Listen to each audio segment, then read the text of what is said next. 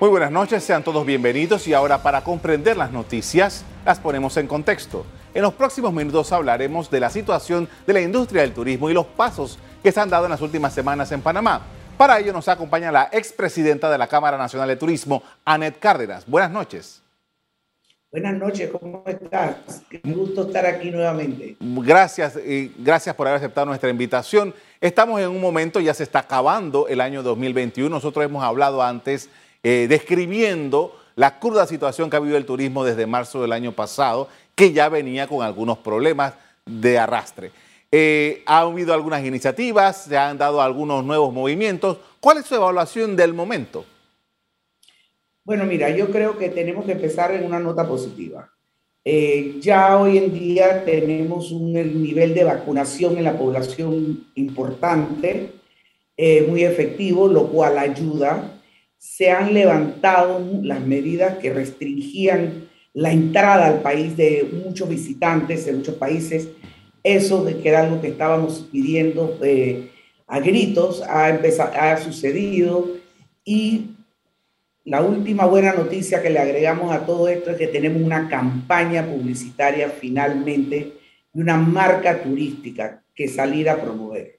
Así que esas cosas son positivas y ayer se abrió el centro de convenciones de Amador finalmente después de una larga espera eh, con una convención internacional, lo cual ya nos da una luz de esperanza hacia el futuro. Con esto no te quiero decir que no hacen falta muchas cosas por hacer.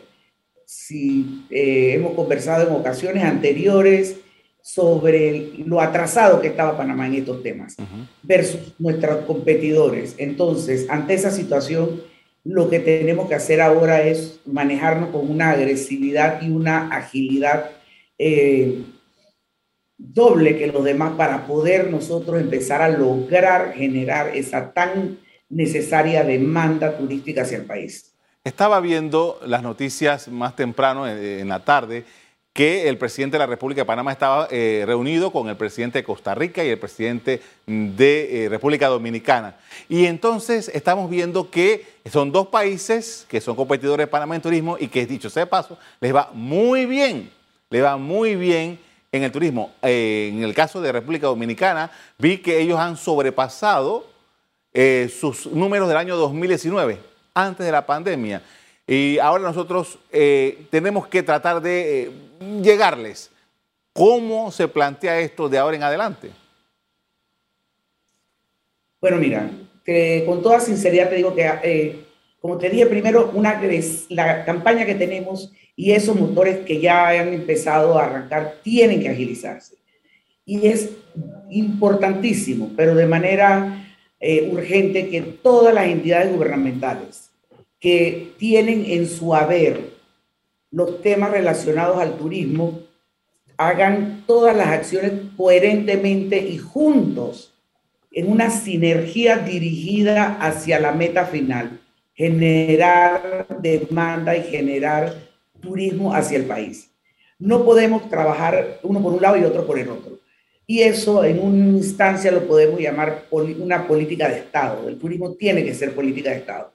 Esos dos países que tú me mencionas, y quizás los presidentes estos, de estos dos países lo conversaron con nuestro presidente, ellos tienen políticas de Estado. El turismo es el, el número uno para ellos y todas las entidades trabajan con la misma meta. Y eso es lo que a nosotros todavía nos hace falta.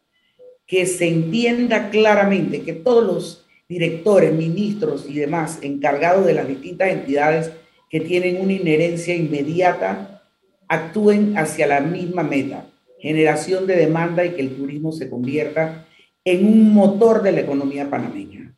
Bien, eh, estamos en una situación que, como usted describió, todavía estamos dando los pasos para, ah, para avanzar en materia turística. Y uno de los, de los sectores de el campo turístico que más duro ha tomado durante todo este tiempo es el sector de los hoteles, que es precisamente la actividad en la que usted particularmente se desarrolla. ¿Cuál es la situación de los hoteles en este momento? Mira, eh, han ido abriendo hoteles eh, en la medida en que la situación se ha ido flexibilizando. Eh, quedan pocos, quizás en la ciudad de los grandes, que no han abierto. Y hay algunos que ya definitivamente sabemos que no van a abrir, eh, que no, no están en, en ninguna condiciones para abrir. Ahora viene, ahora viene una situación muy complicada la próxima semana. Termina el periodo de la suspensión de contratos para la industria del turismo, tanto para los hoteles como para los operadores de turismo, para, para los guías, para todos, eh, todos los restaurantes, todo el mundo que ha estado, que está involucrado directamente en esta industria. Eso es una cosa que va a tener un impacto muy importante porque no está, los hoteles, que es lo que me preguntaste particularmente, pero te puedo incluir a los demás eh, eh, jugadores del sector. No estamos en condiciones de poder recibir a todos esos empleos de vuelta. Las ocupaciones de los hoteles y las tarifas promedio todavía no han llegado ni a los límites del 2019, que no eran buenos los del 2019, si tú recordarás. Entonces, ahora es la situación no es óptima todavía para poder nosotros asumir todas esas plazas de trabajo. Esto es muy preocupante porque uno, se pierden empleos. Es, algo que yo creo que va a ser inevitable. Eh, y dos, la carga económica que le implica eso al, a los dueños o al operador, porque algo, algo se tiene que hacer. No hay más no hay, no hay otra vuelta con el tema. Entonces va a ser una semana crucial y yo la diría que es una semana crítica y dura porque es muy difícil ver personas que pierdan su empleo en una situación donde no hay recuperación a corto plazo, por lo menos. más o menos, sí, de, más o menos de cuántos trabajadores estamos hablando. Mira, yo no tengo una cifra eh, actualizada sobre el tema, Casualmente yo estaba, he estado haciendo consultas para ver cuáles son las, las decisiones que han tomado ciertos hoteles en el tema. Pero yo te, ya se han ido perdiendo esos empleos a través de la pandemia. Eh, cuando nos tocó reabrir, se absorbió, muchos hoteles absorbieron un 30% de sus empleados, si acaso, si acaso. Eh, no, creo que, no creo que suba mucho más de eso. Entonces, calcula tú en una industria que tiene cientos de miles de empleos, lo que se puede perder y de todos los niveles, que es importante eh, decir esto, no es solamente empleos, eh, son empleos de personas que ganaban un salario más bajo hasta directores, gerentes, ejecutivos. Eh, esto implica una gama de, de experiencia y de empleos verdaderamente triste. Con esto vamos a hacer una pausa para comerciales. Al regreso seguimos en el análisis de las circunstancias que rodean la actividad turística en estos momentos en Panamá. Ya volvemos.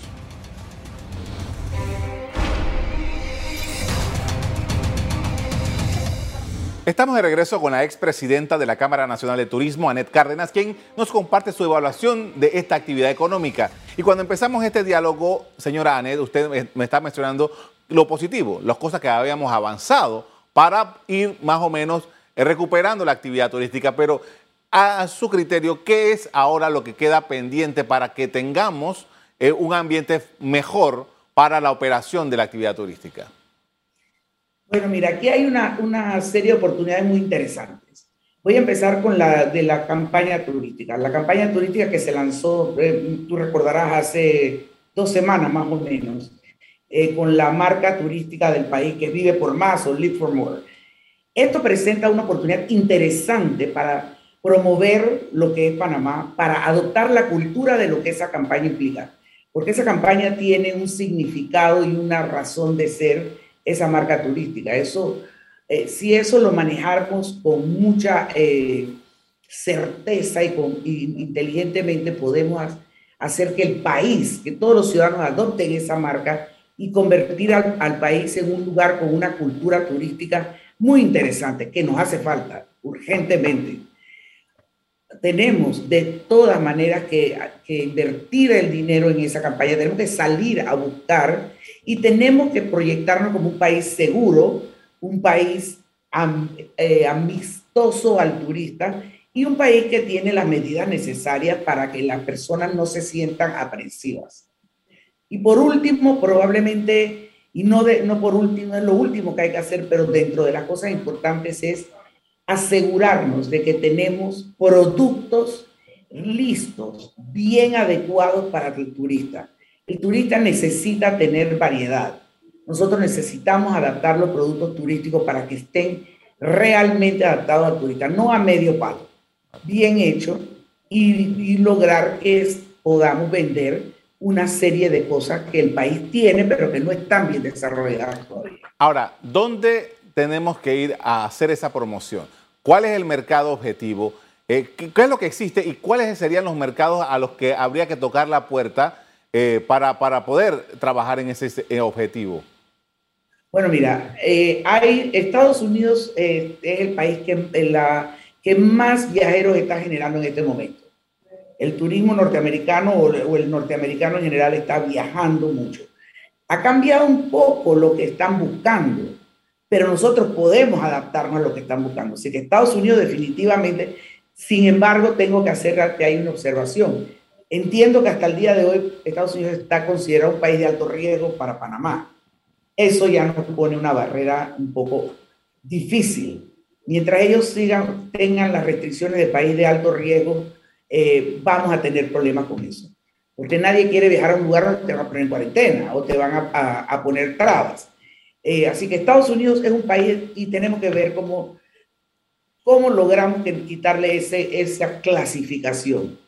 Obviamente que los países eh, aledaños y vecinos que siempre han sido tradicionales, Colombia, Costa Rica, Ecuador, son países que pueden generar. Nosotros tenemos un mercado que podemos explotar, yo creo que más que nunca, que es el mercado de congresos y convenciones. Nosotros tenemos que ir a ciudades como Washington, donde están las asociaciones más grandes, y tocar la puerta, ofrecer a Panamá como un punto para sus congresos y convenciones internacionales. Ahora tenemos un operador de nuestro centro de convenciones, que es una empresa internacional muy capacitada y con muchos contactos. Eso pondría la economía a, rodar, pero no sabes cuánto, porque eso genera volumen y permea en todos los sectores de la economía. Así es que esas cosas se pueden buscar fácilmente, pero hay que ir, tocar la puerta y llevar claramente el mensaje de todo lo que tenemos. Hace un rato hablábamos de la presencia en Panamá del presidente dominicano Abinader y me acabo de recordar que hace como tres semanas vi una noticia de República Dominicana que ellos estaban abriendo una línea directa de Aeroflot, la compañía aérea de, eh, rusa, un vuelo directamente desde Moscú hasta las playas de República Dominicana. Y en el primer vuelo llegaron casi como 200 turistas rusos. Ese tipo de mercado, Panamá puede atraerlo. Por supuesto que sí. Por supuesto que sí, nosotros tenemos todas las oportunidades para hacerlo. Nosotros tenemos un aeropuerto de primera categoría. Nosotros tenemos un hub de conexiones eh, que no tiene ningún otro país en esta región. Digo, nosotros no tenemos ninguna razón por qué no poder hacerlo. Lo que pasa es que, por ejemplo, el ejemplo que tú me pones es un claro mensaje. República Dominicana sabe y ellos saben claramente quiénes son quiénes son, qué tienen y qué es lo que quieren. Eso es como cuando tú estás buscando un restaurante, tú sabes exactamente lo que quieres comer y vas a un restaurante que se especialice en eso. Nosotros tenemos que saber claramente qué es lo que queremos salir a buscar. Y no es que tengamos que buscar una sola cosa, pero tenemos que enfocarnos en lo que tenemos realmente desarrollado. Por eso te mencionaba el mercado de congresos y convenciones. Entonces, si nosotros salimos a buscar realmente ese mercado entre otros, no quiero descartar los otros, podemos empezar a que ruede la bola y de así eventualmente lograr que eso permee a otro tipo de turismo que obviamente cubrirán el interior del país, playas y demás.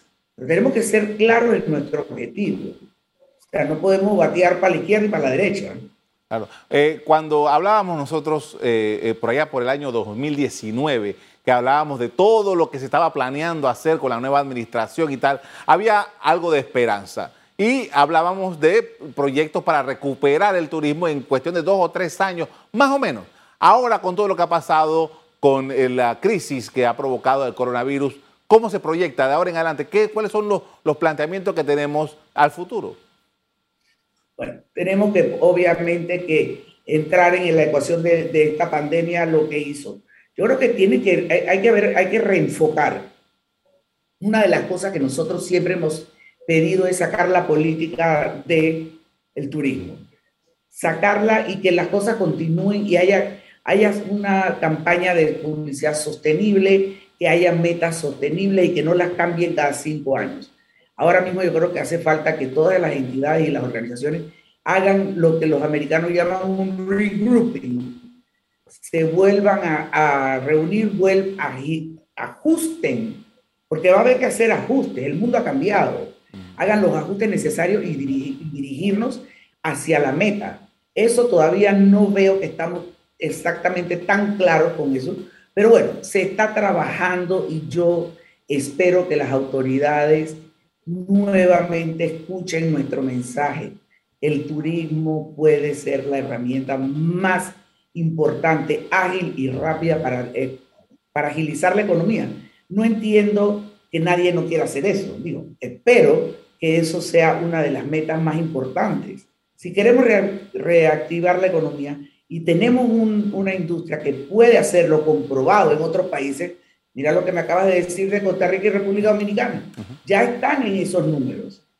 Entonces, nosotros, ¿por qué no hacemos lo mismo? Tenemos que hacer lo mismo. Con esto vamos a hacer otra pausa para comerciales. Al regreso seguimos poniendo en contexto la coyuntura de la industria turística en el país. Ya volvemos.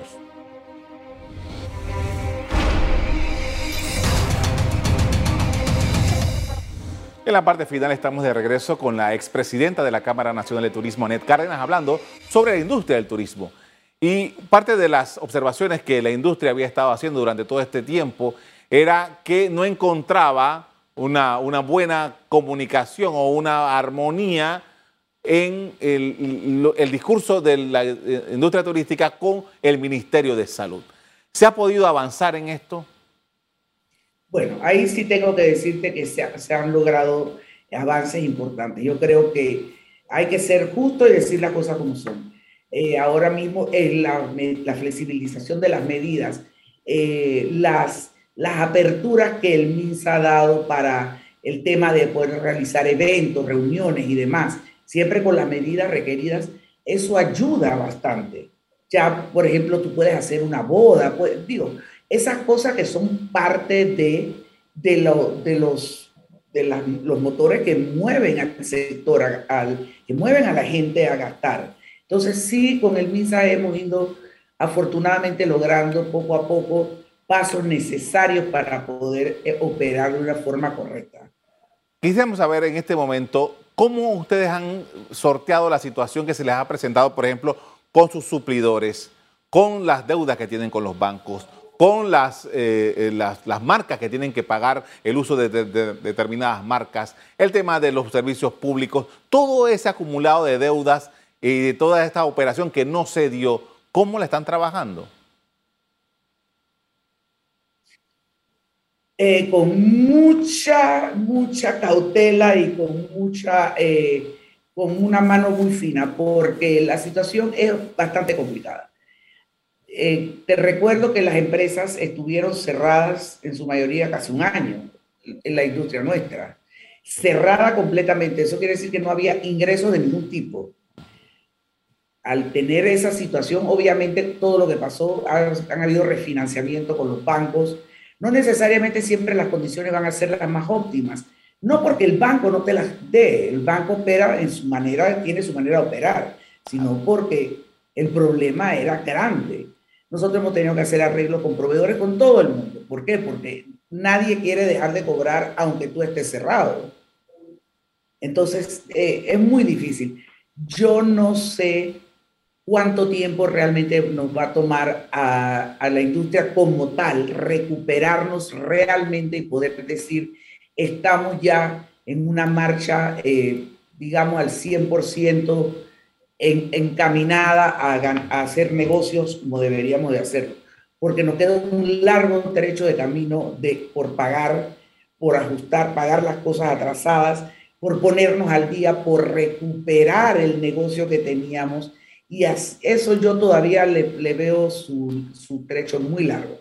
No es una, el camino no está tan fácil como, como quisiéramos, pero bueno, hay que correrlo y hay que seguirlo y los que queremos seguir en esta industria y queremos seguir luchando, pues tendremos que ir ajustándonos y hacer lo correcto ahora, que es pagar lo que se puede pagar poco a poco y hasta lograr saldar todas las deudas que existen. Hace unos, cuantas semanas, hace un par de meses, se decía, bueno, eh, hay algo en el turismo que puede estar listo ya para arrancar en Panamá, es el turismo de convenciones, lo que usted mencionaba hace un rato. Eso es así. Eh, ¿Cuándo podemos empezar? ¿Qué es lo que ya nos va a dar el pistoletazo inicial de esta competencia? Bueno, eh, listos, eh, listos en términos de infraestructura, sí. Tenemos el centro de convenciones ya abierto, ya lo vimos operar a partir de ayer. Tenemos la infraestructura hotelera para, para las personas que se queden tenemos la infraestructura de restaurantes, salones de, convenciones, de toda la infraestructura necesaria para eso lo tenemos. Lo que no tenemos listo es lo que hace la promoción y la, y el, la agilidad todavía para salir a vender ese centro. Eso es un mercado complicado, porque no es como que yo te digo a ti, ven y quédate en mi hotel y tú sales del canal y te vienes para acá y te hospedas. Esto hay que salir a proponerlo. Esas convenciones se demoran dos o tres años en decidir su próxima sede. Tú no llegas hoy a un lugar y te dices, sí, yo quiero una convención para la próxima semana. Eso no es fácil. Entonces tenemos que ahora promover las convenciones. Vamos a tener que esperar un, un tiempo a que empiecen a darse las sedes en Panamá. Mientras tanto, tenemos que buscar negocios eh, en la región, que sean más fáciles hacer alianzas para poder lograr aquellos eventos que necesitamos para que el centro empiece a movilizarse de alguna forma. Ahora, eh, esto, esta, la primera vez que yo hablé con usted en este programa, usted estaba sentada aquí delante de mí. Y las otras veces nos hemos comunicado de esta forma, no nos hemos vuelto a ver, porque la, la situación nos ha llevado a esto. Esto que está pasando aquí esta comunicación que estoy teniendo con usted, no afecta al tema de las convenciones, los seminarios y estas reuniones, este tipo de reuniones? ¿Cómo, cómo ustedes lo ven? Por supuesto.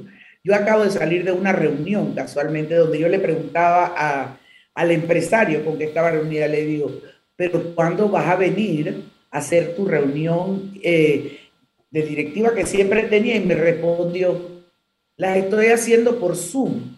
Le digo, pero y no, y, no, no pretende hacerlo presencial. Me dice, estamos evaluando los costos. Así es que la respuesta es sí. Esto ha cambiado y sí, todos tenemos una necesidad de vernos presencialmente. Yo creo que el ser humano eh, es una necesidad y una costumbre de vernos y conversar y estar juntos, pero en el mundo de los negocios eh, ya se ve esta, esta manera que estamos tú y yo dialogando como una manera efectiva de cortar gastos, una manera efectiva de no tener que trasladar personas de un lugar a otro. Entonces sí, sí va a hacer daño. Las cosas no van a ser 100% como eran antes en mi estimación, pero siempre va a haber la necesidad de reunirse o de ir a una exhibición, a un congreso. Yo creo que el próximo año vamos a ver realmente cuánto impacto va a tener eso. La industria del turismo requiere eh, servicio y el servicio implica personas. Eh, así que eh, mano de obra va a necesitar, pero leí algo de un colega suyo, hotelero también, que, decía que las empresas en Panamá se han dado cuenta con esta crisis que pueden operar con el 35% de su personal. ¿Esto qué, qué, qué significa? ¿Qué, qué plantea para la industria turística? Bueno, yo no quiero eh, debatir lo que ha dicho mi colega, no sé quién es, pero hay algunos, hay algunos factores que hay que tomar en consideración para poder decirte que eso yo, lo, yo estoy de acuerdo. No estoy totalmente de acuerdo. Eh, tú puedes trabajar con 35% de personal, sí, pero eso depende cuál es tu ocupación. Eh, si tú tienes un hotel lleno, tú no puedes trabajar con 35% de tu, de tu personal, creo yo. El nivel de servicio que tú le tienes que dar a un cliente requiere atención. Eso no, no, eso no, es, una ecuación eh, que no es tan fácil de hacer. Lo que sí es claro es que tenemos que adecuar y entrenar al personal para ser más efectivo y más eficiente. Esa es la cultura que aquí en Panamá tenemos que instalar, porque esa no es una cultura que verdaderamente existe a plenitud en Panamá como en otros países. Y, creo que también los mismos empleados tienen que entender que mientras más efectivos y más diligentes son, mejor le va a ir en su carrera. Es una carrera, mira, si tú te pones a hablar con los hoteleros, gerentes de hoteles, de los hoteles más importantes del mundo, te vas a dar cuenta que muchos de ellos empezaron siendo maleteros o empezaron, empezaron siendo meseros. Entonces es, es muy importante entender que esta industria, mientras, el, mientras más tú le des, más vas a recibir. Le agradezco mucho por habernos acompañado esta noche con sus precisiones frente a la industria del turismo. Muy amable. Muchas gracias y que pase un buen día. Igualmente. El Black Week, el llamado Baku Tour, son algunas de las medidas tomadas por las autoridades en recientes semanas para mover un poco el turismo externo. La respuesta a estas iniciativas han sido hasta ahora un poco moderadas. Hasta aquí el programa de hoy. Le doy las gracias por acompañarnos. Me despido invitándolos a que continúen disfrutando de nuestra programación. Buenas noches.